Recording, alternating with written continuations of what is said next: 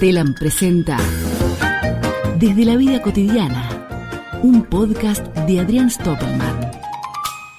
Continúo hoy con esta cruzada en pos de la comunicación porque si no nos comunicamos la vida cotidiana se torna más difícil que camino de cornisa marcha atrás sin frenos y manejando un semirremolque con dos gomas pinchadas. Y lo que no podemos permitir es no tener nuestras propias frases. Este vendría a ser un reclamo de soberanía del léxico individual para luego volcarla a lo colectivo. no sé qué significa, pero no me diga que no suena lindo. Hay frases hechas que de tanto usarla están hechas pero bolsa. De hecho, estar hecho bolsa es una de esas frases. ¿De qué bolsa estamos hablando? No es lo mismo estar hecho bolsa de arpillera que bolsa de Wall Street o una bolsa de supermercado llena, que a esta altura del campeonato es casi mejor que no estar hecho bolsa. Ahora bien, tal vez alguien esté hecho bolsa por estar todo el tiempo al pie del cañón. ¿Conocen a alguien que esté todo el tiempo al pie del cañón? Porque el que está al pie del cañón está siempre al pie del cañón. Siempre. Inseparable, incansable, incomprensible. ¿Quién tiene un cañón en la casa para estar todo el tiempo al pie del mismo? Ni hablar si vive en un contrafrente de uno o dos ambientes, más que al pie del cañón tiene que dormir arriba del cañón. ¿Será que la inseguridad es tan grande que ya la gente no tiene armas de mano sino cañones? Y si está todo el tiempo al pie del cañón, ¿no es una actitud un poco violenta que esté todo el tiempo listo para dispararte? Si estar siempre dispuesto a realizar tu tarea incluye una salva de 21 cañonazos, borrame del grupo de WhatsApp. No quiero ese tipo de amigos ni compañeros de trabajo. Es más, no quiero a nadie que esté cerca de la pólvora en mi vida. Ya bastante tengo con el ruido de los escapes de las motos que no me dejan dormir la siesta porque hacen ladrar los perros.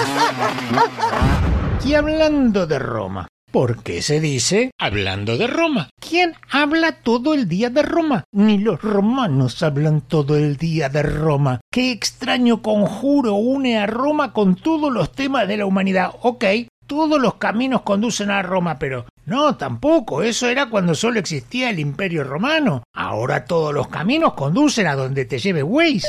Recalculando. Pero bueno, decía que hablando de Roma, hay frases hechas realmente peligrosas. Esquivar el bulto.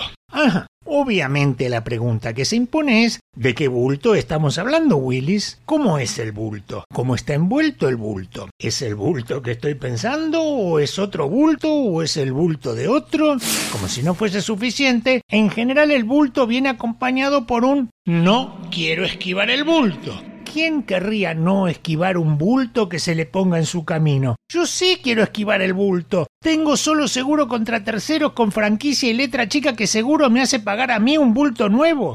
Hablando de esquivar o de no esquivar, otra frase hecha. Pisar el palito. ¿Qué será peor? ¿Esquivar el bulto o pisar el palito? ¿Quién anda poniendo bultos y palitos para que uno los esquive o los pise? ¿Se podrá esquivar el palito y pisar el bulto? Yo he pisado muchos palitos y nunca me pasó nada malo. He pisado palitos caminando por los bosques de Palermo, he pisado palitos caminando por algún parque nacional y me ha traído mucho más problemas traicioneros pisar caca de perro que palitos. En cambio, si el palito estuviese dispuesto de manera que te haga tropezar como trampa con piolín invisible de película de Misión Imposible, ahí te lo admito.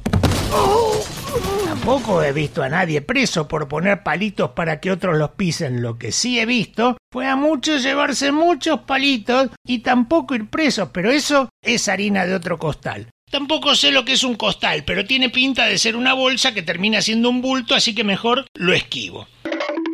Por último, vamos a analizar un caso paranormal, que es cuando alguien está fuera de sí. ¿Cómo hizo para salir fuera de sí mismo? Tal vez el tipo estaba enloquecido justamente porque de repente miró y se vio fuera de sí. Te la regalo. Yo si me veo fuera de mí, me pego un julepe que no te cuento. Y lo primero que pienso es, ¿quién fue el que me sacó fuera de mí? Y ahí es donde te convertís en un loco peligroso y lo que es peor, si la parte que se salió de vos siente lo mismo en lugar de una persona peligrosa son dos, vos y la parte que está fuera de vos. Y por hoy voy a ir terminando con este análisis en el que no quiero hacerle pisar el palito porque lo último que deseo es que se salga de sí tratando de esquivar el bulto.